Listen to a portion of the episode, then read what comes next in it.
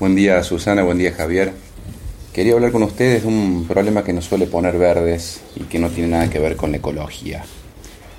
Empezaré con una pregunta. ¿Por qué el sentido común de cierta Argentina parece indicar que es necesaria una devaluación del valor del dólar? ¿Qué nos pasa en Argentina que el sentido común se convierte en el huevo de la serpiente al cual empollamos para que nos devore la salida? Las cuestiones de economía nunca son cuestiones meramente económicas. No hay economía sin política ni política sin humanos. Esto para decir que la economía política no es una ciencia exacta, ni universal, ni predictiva, por más que muchos economistas mediáticos o medios económicos se empeñen en hacerlo creer.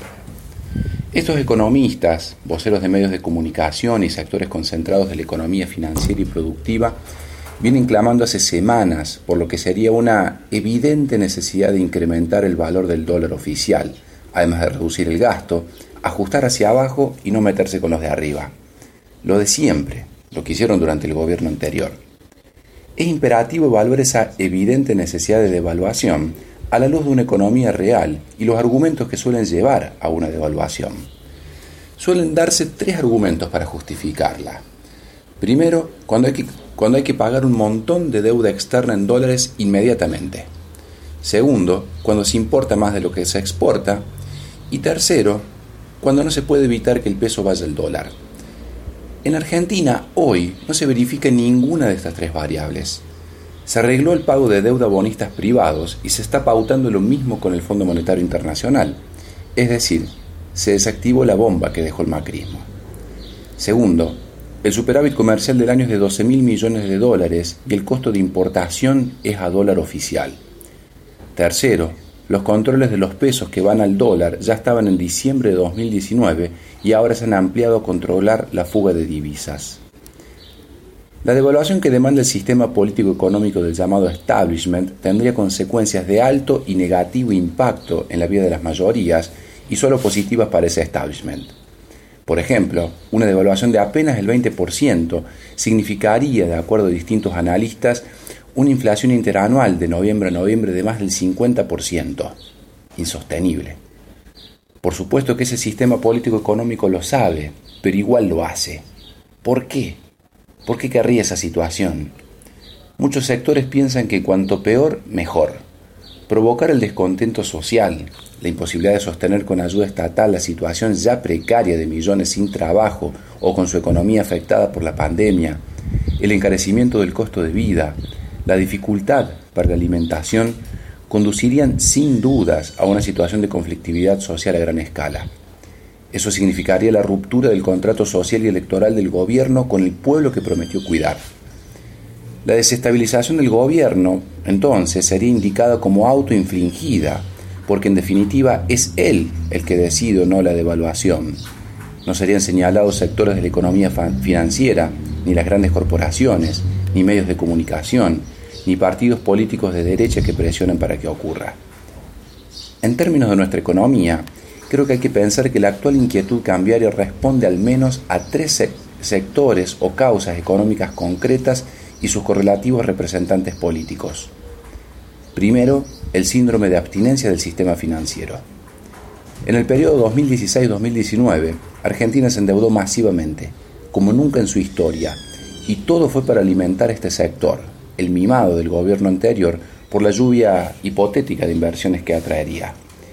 La verdad fue que esos actores, junto con los locales, ingresaron a la economía argentina para hacer la bicicleta financiera y llevarse dólares baratos que pagamos y pagaremos los argentinos. Jamás se vio algo de este tipo en esa magnitud en nuestro país. Fue una dosis eufórica para esa lógica.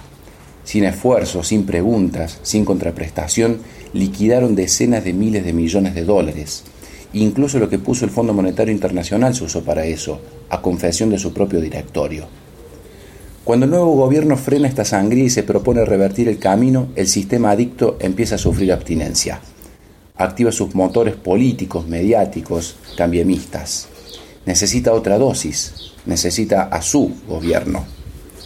Segundo, en la especulación se suma parte de la economía real.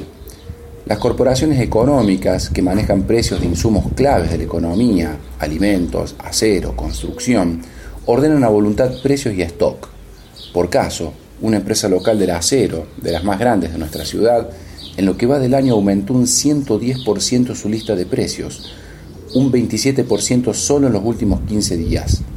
Además, no está entregando materiales, estoqueando para especular con un aumento por devaluación. Sería muy difícil que esta empresa justifique esos aumentos.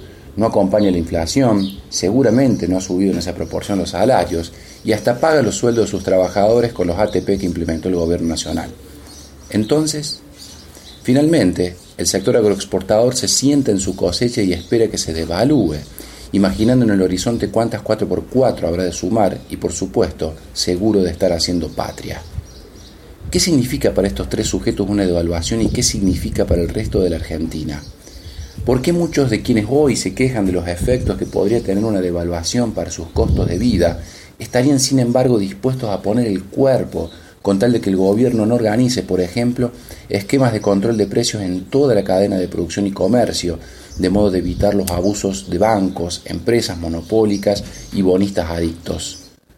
¿Por qué la libertad que se pide en los medios es solo para ellos, pero no para el resto que no podemos vivir libremente bajo sus caprichos? ¿Por qué se logra que los perdedores vayan a proteger a los pocos ganadores?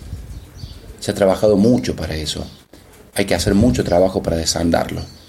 Una muestra será lo que sucede a continuación. Si el gobierno vence en esta pulseada contra la economía de esa mínima porción, uno más de los pilares imaginarios del neoliberalismo habrá caído y la disputa por el sentido común se abre otra vez. Ojalá así suceda, por el bien de las mayorías.